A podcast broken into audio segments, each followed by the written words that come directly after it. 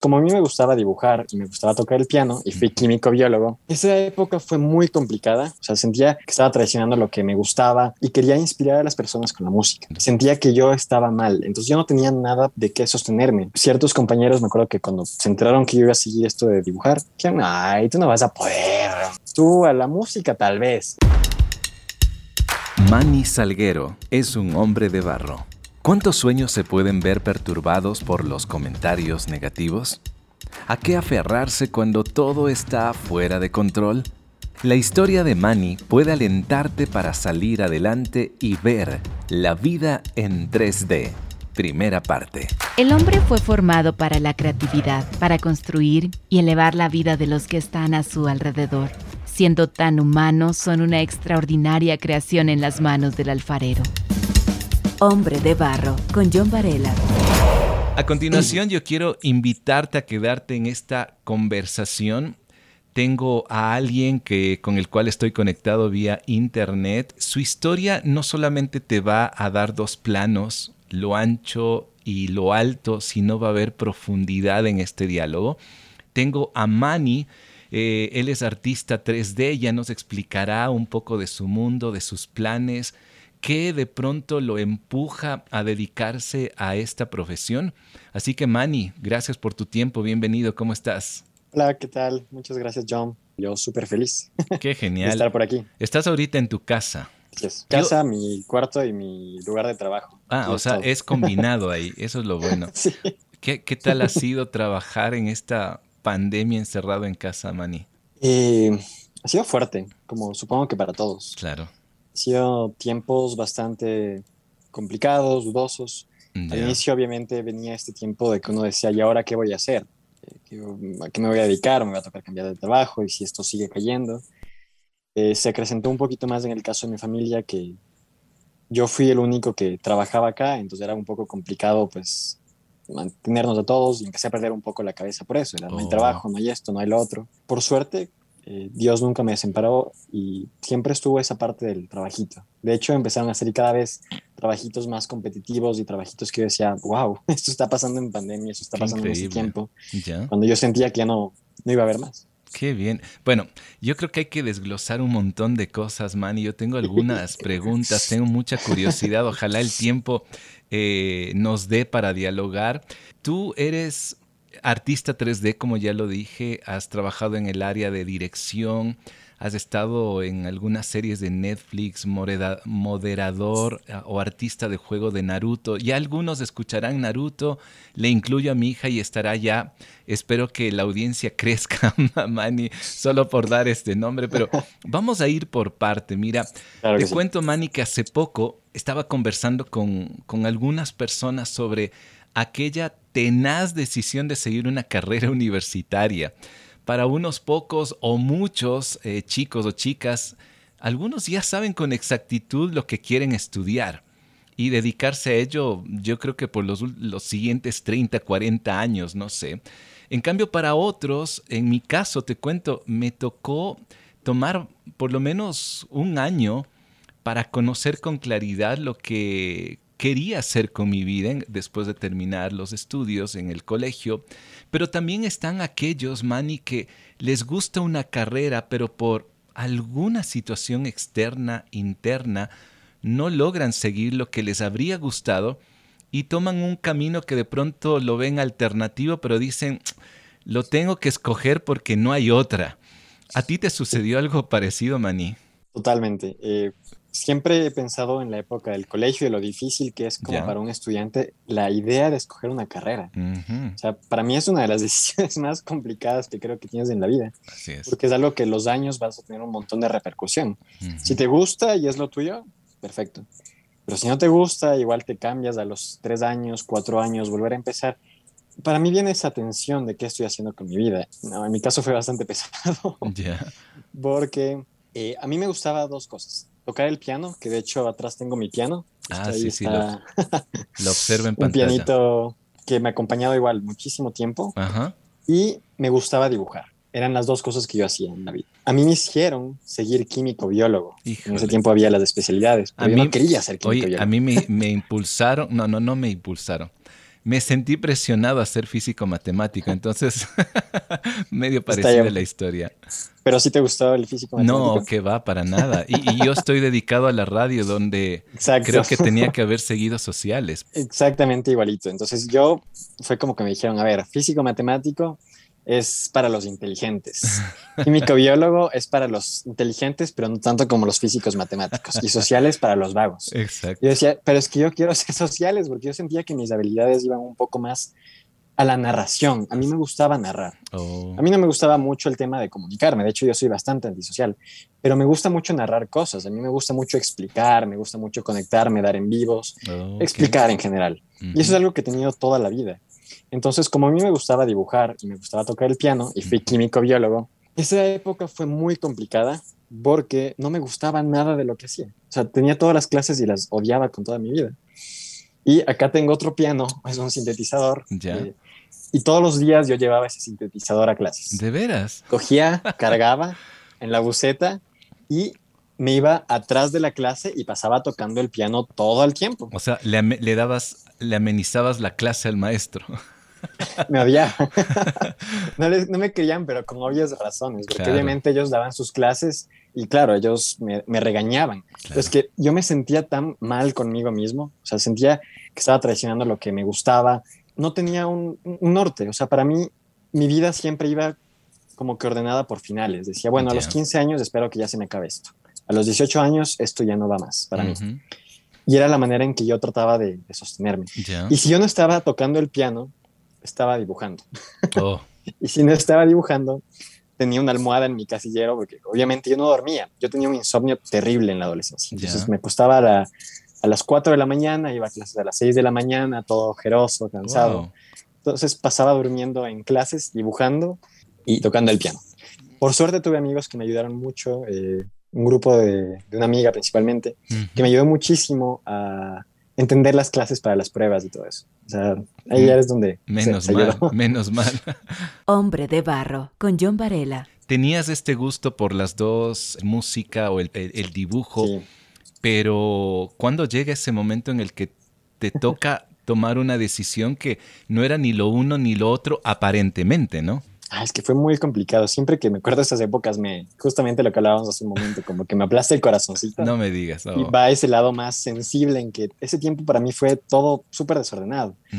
Eh, no, no había una comunicación con mis papás, con mi mm. familia, no había una comunicación con amigos y los que me entendían, que era este grupo que te digo, pues fueron los que me sostuvieron a, a que yo siguiera tocando el piano en clase. Y es algo que yo aprecio un montón. Y algo muy chistoso que pasó y que tiene que ver un poquito con, con lo que luego seguí, es que, bueno, yo quería ser músico. Lo que yo sabía es que yo quería ser músico. Yo aprendí a tocar el piano solito cuando era chiquito, porque la flauta, cuando eres chiquito te enseñan la flauta, Sí, sí, sí. Entonces sabes las notas do, re, mi, fa, sol, la, si, do. Y cuando mis abuelitos tenían un piano en su casa, entonces lo que yo hice fue ir escuchando las notas y decir, este es do, en el piano también hay do en el piano también re. Oh. Y aprendí a tocar el piano solito. Y nunca hubo ese, al menos cuando era pequeño, ahora es diferente. Pero en, cuando era chiquito no había ese apoyo por parte de mis papás. Cuando yo tocaba el piano, mi papá se enervaba. Era como, ¿qué estás haciendo? Estás perdiendo el tiempo, ponte a hacer oh. alguna otra cosa, no toques el piano. Y se enojaban y mi mamá se enojaba y todos. Hmm. Entonces lo que yo sabía es que yo quería tocar el piano y quería inspirar a las personas con la música. Eso es lo hmm. que yo, lo único que yo sabía, si es que seguía con todo. Pero a raíz de esto, en el colegio, a mí me gustaba mucho Naruto, como te comenzaba hace un ratito. Eh, Naruto a mí me sostuvo de maneras increíbles. No me digas. y nadie sabía que era Naruto en mi colegio. O sea, ahorita ser otaku está... Ahora es un boom. La cosa es que como en ese tiempo eh, nadie sabía sobre Naruto, yo, de hecho por acá tengo un cuaderno. Ya. Ese cuaderno lo que yo hacía es cada jueves salía un capítulo de manga. Manga es como el cómic japonés. Así es. Yo cogía, dibujaba, dibujaba el capítulo, no calcaba nada, sino dibujaba por mi cuenta el capítulo y venía y les contaba a mis compañeros. Al inicio fue un compañero que se me reunía, le contaba. Llegaron dos, llegaron tres, llegaron cuatro y cada jueves se sentaban alrededor de mí les oh. ponía la banda sonora de Naruto y les iba contando el capítulo. Qué lúdico. y, era súper chistoso porque era como que yo estaba dibujando y llegaban, ya cuéntame el capítulo de Naruto. ¿Qué pasó? Ya, ya, ya voy, aún no acabo de dibujar. y, y cobraste, Manny. No cobra. Totalmente gratis.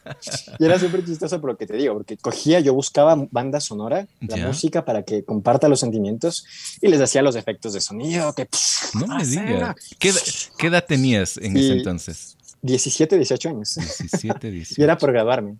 Wow. Y les hacía llorar. Yo me acuerdo en capítulos que ellos lloraban y yo lloraba mientras les contaba el capítulo y todo.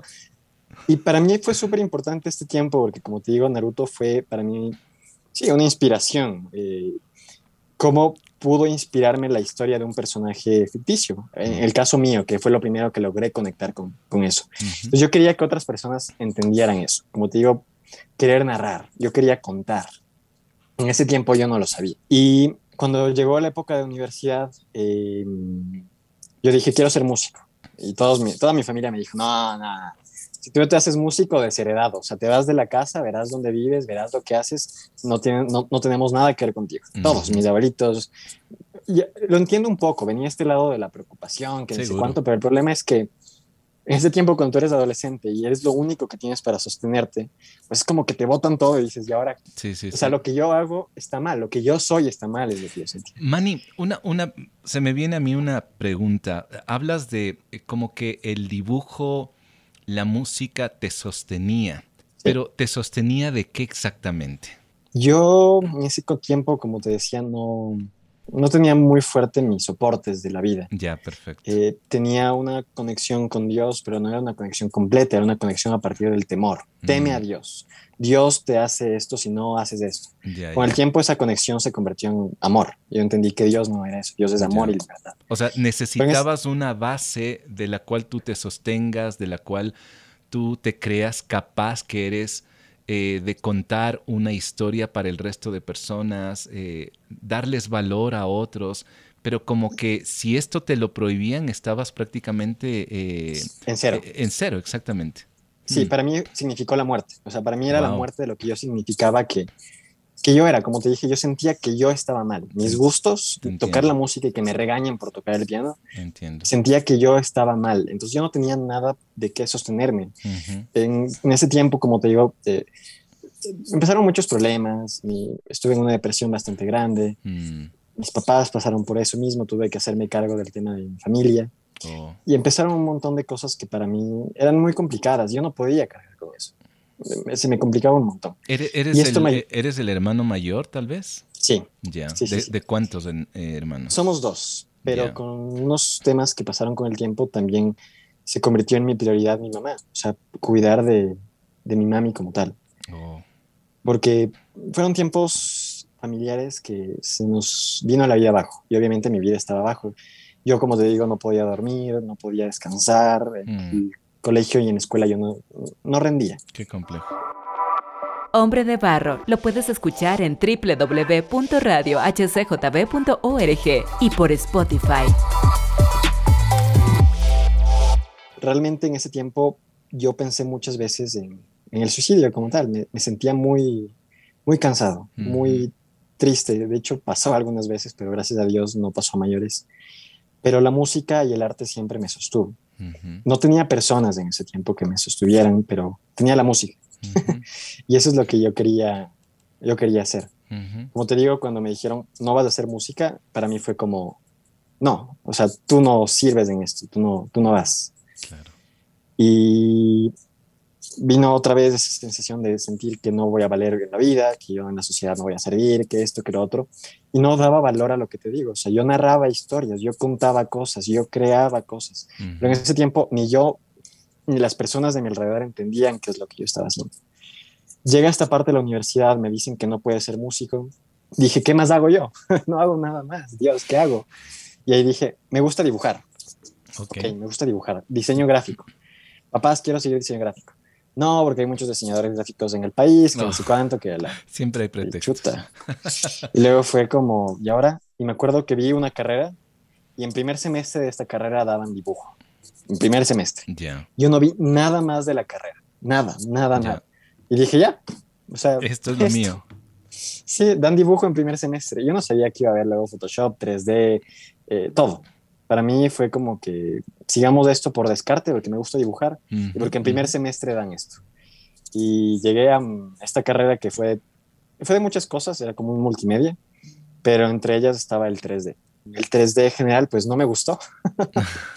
Cuando yo empecé a ver 3D yo dije, uy, no, no, esto sí no, no está muy chévere. Y pensé en cambiarme de carrera, así a la mitad. Okay. Cuando pensé en cambiarme de carrera, eh, cuando yo llegué a la universidad, me, sentí, me seguía sintiendo solo, me seguía sintiendo descarrilado, me seguía sintiendo nada, un cero, básicamente. Y cuando empecé a tener clases de 3D no me gustó, pero luego me di cuenta que crear desde el 3D tenía ciertas cosas que para mí era como desahogarse, porque pasaba un montón de tiempo soltando esto. Y empiezan a pasar los semestres y los profesores no me daban lo que yo quería ver, porque yo quería ver más cosas y de repente nos estaban dando unas cosas por ahí un poquito más más básicas, que por ahí yo ya en internet había visto. Yo ya dije, mm. ah, esto ya vi, iba a la universidad y ya me habían dado. Y vuelve un poco la historia del colegio. O sea, yo empecé a faltar a clases, llegué en la universidad, llegué a tener como 70% de faltas, pero no es que yo me quedaba de vago, eh iba de fiesta o algo así. yo me quedaba en la casa aprendiendo. Autodidacta. Me despertaba a las 8 de la mañana, me quedaba hasta las 5 de la tarde hmm. haciendo mis trabajos personales, diciendo, a ver, esto anatomía, ¿cómo va por acá? Esto, lo otro, lo otro. Y cuando hmm. llegaba a clases, pues presentaba los trabajos que yo había hecho desde mi casa y obviamente me iba bien. Los profes igual estaban frustrados porque yo faltaba, pero no faltaba por vago, yo faltaba porque de repente empecé a encontrar un motor de lo que a mí me estaba llenando, me estaba gustando. Eh, en ese tiempo hay obviamente profesores que no me conocían, sí me dijeron, no, es que tú eres un vago, no te da pena de tus papás que saltes, no sé cuánto. Pero en ese tiempo yo ya tenía un poquito encontrada mi idea. Sí, Pasa el tiempo eh, creé enemistad con algunos profesores por esto, eh, que me llamaban vago y a mí me enervaba que me digan vago, porque yo era todo menos vago. Porque tú sabías que no lo eras, exactamente. Ya sabía. En el colegio me decían vago, tonto esto, y era como, hacía de ser no había esa autoestima. Luego yo dije, yo no soy vago. Y me enojaba. Y era, yo no soy vago. Yo sé lo que estoy haciendo. Y me gané un concurso para irme a Chile con un, coso de 3D que hice. Mi primer coso de 3D que presenté. Y ahí sí, de repente todos se empezaron a amontonar. No, qué increíble trabajo. que esto, que lo otro. sí. Y cambió bastante esta perspectiva del vago, del que no hacía, del que faltaba, del que no le tomaban en cuenta, para el que se fue a Chile, para el que está trabajando en esto, está trabajando en lo otro. Y se abrieron, empezaron a abrir puertas. Ahí es donde realmente se empiezan a abrir puertas y me doy cuenta que crear para mí era una manera de desahogarme. Yo soltaba lo que yo había guardado por tanto tiempo creando, contando historias y había veces que yo cogía, creaba algún arte en 3D y luego le ponía la banda sonora en el piano y decía voy a combinar las dos cosas pues para oh. poder desahogarme. Y son cosas que al final se quedaron para mí. Sí, sí, Hay muchos de esas que nunca las subí, nunca las compartí, pero yo, al menos como se sentía soltarlo para mí, era mi terapia, era mi manera de desahogarme. Hay ciertas cuestiones que tú cuentas con las que yo me identifico, Manny. En mi adolescencia, eh, primero no me gustaba la carrera que, que tuve que escoger, no había otra. O más bien, había opciones, pero te decían lo que ya te han dicho a ti y creo que a muchos. Yo sentía mucha soledad cuando yo era adolescente. Eh, no era un amiguero, era una persona tan introvertida que tuve que, yo creo que como tú lo dices, si no estaba Dios presente ahí de una forma real o que de pronto yo ni siquiera lo percibía como real, pero que siempre estuvo ahí, después fui consciente de ello, yo creo que no hubiera podido soportar eh, seguir de esa manera. Hombre de barro, originalidad en sus manos. Terminas tu carrera, Manny, y de pronto, ¿cómo empieza a ver eh, esa vinculación con lo que ahora haces? Porque eh, ahora esta profesión te encanta y he podido ver algunos trabajos tuyos, yo digo, esto es magistral. Y hoy quieres crear una narrativa en los demás. ¿Cómo fue esta vinculación ya con, con otras empresas que son bastante fuertes, ¿no? Igual fue como una bomba. Ya. eh, todo este tiempo que te contaba de niñez, adolescencia y primera juventud fue bastante complicado. Fue estos tiempos de sentirse nada, sentirse cero, sentir que uno no aporta. Y cuando empecé a encontrar un valor en mí, un valor en lo que yo estaba haciendo, y este valor se encontró a partir de mis frustraciones. Originalmente fue a partir de todo lo que se había guardado durante tanto tiempo. Eh, empiezan por ahí a abrirse ciertas puertas chiquitas, siendo la principal la de Chile. Cuando yo viajé a Chile, conocí a mucha gente de la industria. Conocí a eh, un productor de Laika, Laika es del estudio que hizo Coraline. Conocí a unos de los directores más grandes de una empresa de aquí de Ecuador. Y después de, yo seguía estudiando y ellos me llamaron eh, de aquí de Ecuador, de la empresa que a mí me encantaba. Yo decía cuando estaba en la universidad y ya me gustó esto, dije, cuando yo tenga 30 años voy a llegar a esta empresa. Cuando yo tenga 45 años he de trabajar en alguna cosa de Disney. Como que ya tenía mi idea, pero oh. muy a largo plazo. Sí, sí, sí. Y de repente, hacia los 21 años, me llama esta empresa de Ecuador, que me gustaba muchísimo. Y así, mm. me, me, llamaron, me invitaron. Empecé a trabajar con ellos mientras yo seguía estudiando y haciendo mi tesis. Y ahí empecé a aprender un montón de cosas ya más técnicas sobre la industria, ya no tan artísticas, sino de cómo funcionan los clientes, cómo funciona organizar el trabajo. Eh, me di cuenta que la publicidad no es lo mismo. la publicidad es un ambiente que es muy, muy rápido, todo es para allá. O sea, el cliente te pide esto ahorita y tú tienes que tenerlo lo más rápido posible. Sí, era un estrés bastante grande, pero es un estrés que me ayudó a crecer. O sea, es un estrés que no, no digo, está mal. De hecho, me, me, me, enseñó muchísimas cosas. Y que de hecho es la vida real en la parte laboral. Exactamente. Exacto. Y hubo momentos en que por ciertos trabajos yo dejé de descansar, de dormir porque tenía que trabajar dos, tres días sin dormir nada, pues para alcanzar a tener este tema de, los proyectos. Y empieza a haber un agotamiento en mí, de decir, ok, me gusta crear, me gusta seguir haciendo mis proyectos, porque al final de todo, estos son mis proyectos y esto es el trabajo. Perfecto. Pero yo quiero seguir creciendo haciendo mis proyectos. Sigo haciendo mis proyectos y como te digo, empiezan a abrirse puertitas por ahí. De repente me escriben de Colombia que si quiero dar clases en, en una escuela. De repente por ahí me escriben de México para meterme en una serie de Netflix. Me escriben por acá de España para dar ya clases en un máster. Me escriben de Chile, de Argentina. Y hace unos años me llega el de Japón. Entonces me llega un correo de Japón y yo así, ¿qué es esto? Y me sale ahí, somos los productores de Namco Bandai, estamos trabajando en el juego Naruto, tu Boruto Shinobi Striker mm. y estamos interesados en tu trabajo. ¿te gustaría participar con nosotros? Y yo, no, dijiste que sí, ¿no? o sea, yo al inicio dije, esto es, esto es estafa, porque no me lo creía. Yo era, no, no, no, esto de ley quieren hacer que firme un contrato y esta gente lavarse las manos de alguna cosa. Y no me creía, hasta que me mandan el contrato.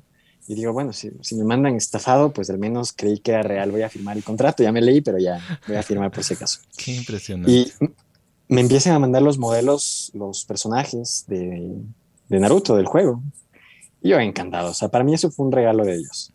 Después de todo lo que había sucedido, después de todo lo que, lo cansado que estaba, después de todos los momentos que alguna vez estaba a punto de rendirme. Y Naruto, como te digo, fue una, una pieza bastante importante que me sostuvo a entender para la idea de esperanza.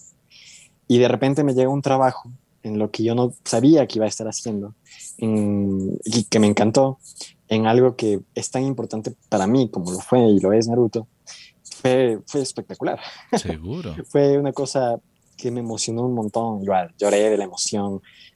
Fue interesantísimo trabajar con los japoneses. Lo único malo es que me tocaba trabajar en horario japonés. Entonces empezaba a trabajar a las 10 de la, de la noche y terminaba a las 5 de la mañana. Wow. ¿Qué edad tenías eso ¿Y eso hace cuánto tiempo fue? Ya son unos tres años. Ya, no hace tres mucho. años, cuatro años. Y bueno, pasa este trabajo de Naruto, como te digo, empiezan a hacerse las demás cosas, empiezo a dar clases en el máster. Yo al inicio, eh, muy asustado, pues porque si chuta un máster. Y en el máster todos son mayores que yo todos tenían sus 30 años, 40 años, 50 años. Yo empecé a los 25, tengo 26. y todo esto era como que yo sentía una presión gigantesca, así, no, es que le iban a hacer esto porque yo soy mucho menor. Y luego me di cuenta de lo que te decía, a mí me gusta explicar, me gusta narrar. Y en el momento en que yo empezaba a explicarles y a narrar pues recibía feedback y preguntas de ellos que ellos no sabían y yo sabía, pero algo estaba ahí en ese puesto. Y había esta comunicación. Y al final del máster siempre había un momento súper bonito en que me mandaban un montón de correos agradeciendo y que ni sé cuánto, y que han aprendido un montón y que nadie les ha dado tanto tiempo y como que me llenaba ese, ese corazoncito que ahora entiende que yo quiero narrar cosas, que quiero explicar cosas, que me gusta hacer eso. Hombre de barro. ¿Cuándo fue ese clic que tú das cuando tal vez ese peso de, frustraciones, de ese peso de que yo no valgo, de ese peso de que ahora empiezo a, creer en mi talento, eh, tal vez la carga familiar que tú también tuviste que vivir, el, ambiente que tú eh, empezaste a tener cuando eras un jovencito, adolescente. ¿Cuándo ocurrió ese clic? Cuando de pronto tú dices, no, yo me levanto, yo no quiero seguir viviendo de ese pasado, ¿ok? Yo quiero quemar ese barco y seguir adelante. ¿Cuál fue ese clic? Yo creo que en mi caso llegó un punto de que la frustración era tan grande, pero tan grande, que algo en mí explotó y dijo, estoy cansado. Mm. Y si esto no cambia por un lado, va al otro lado. Y yo lo que trataba de hacer, a mí me daban muchas crisis ansiosas y eran unas crisis muy, muy feas uno cuando está en esos lapsos lo que trata de hacer es salir de la crisis ansiosa. Es como, no, no, no puedo estar aquí. ¿Qué estoy haciendo aquí? ¿Qué está pasando? ¿Qué ni sé cuánto? Lo que yo trataba de hacer era eso. Y luego con el tiempo me fui dando cuenta de que justamente la frustración que yo tenía me iba a llevar al centro de ese infierno que yo estaba viviendo. Y la puerta para salir de ahí no estaba alrededor, o sea, no tenía que yo escaparme a donde ya había regresado, sino tenía que meterme a la presión más grande que había tenido en ese tiempo para abrir esa puerta de frustración y salir. Como que siempre durante años había luchado contra acercarme más a esa frustración, ese miedo, esa pena, ese, ese dolor que yo había acumulado. Pero cuando realmente lo enfrenté, es donde se, se abre esto. Pero obviamente esto fue un proceso bastante, un proceso de, de aprendizaje, un proceso de entender la salud mental desde ese punto, o sea, lo importante que es la salud mental y no menospreciarla. Si tú te sientes triste y que vas así varios días, varias semanas, varios meses y que vengan y te diga, métele ganas, no es así la cosa. No, no funciona así, sino va a este lado más de cómo yo y mi salud mental nos empezamos a llevar, cómo yo le, me ayudo a mí mismo a volver a crear barreras que me sostengan. Y ahí viene para mí mucho el lado que es la lectura, eh, ir al psicólogo, Dios, eh, como que esta comunión con todo lo que te puede conectar al mundo real. Porque algo que hace muy común esto es que te desconecta. Coge, tú te sientes mal, te sientes deprimido, te sientes ansioso, te quieres morir. Viene en esto, te coge, te desconecta del mundo real y de repente eres tú solo, peleando contra, contra ti mismo. Sin ayuda de absolutamente nadie porque no entiendes lo que está pasando. Así es. Entonces, cuando yo llegué a ese punto de frustración, de cansancio.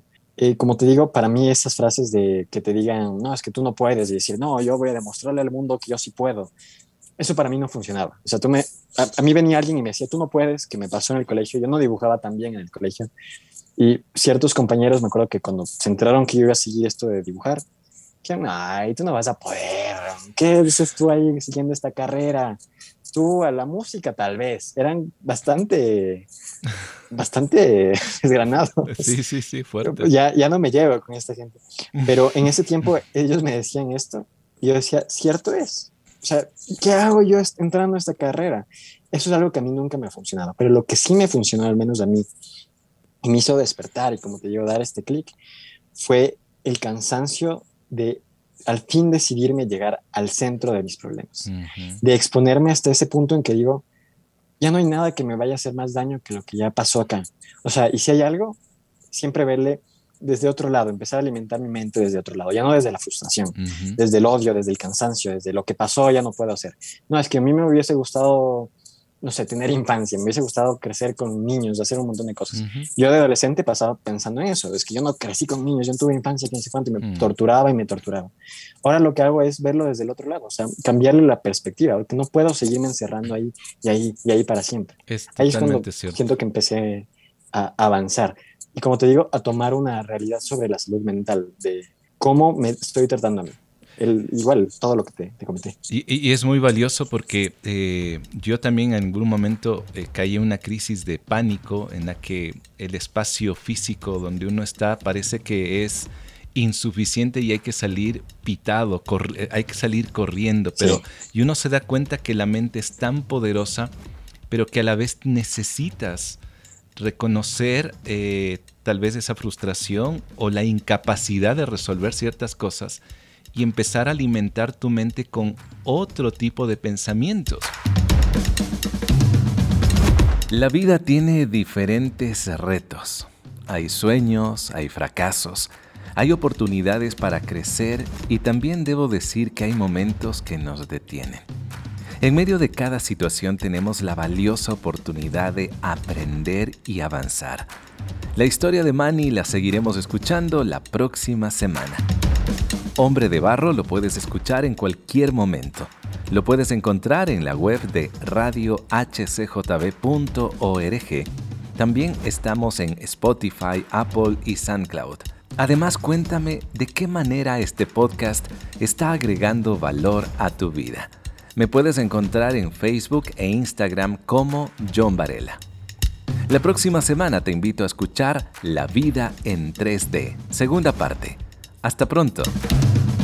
Hombre de Barro con John Varela. Hombre de Barro es una producción de HCJB.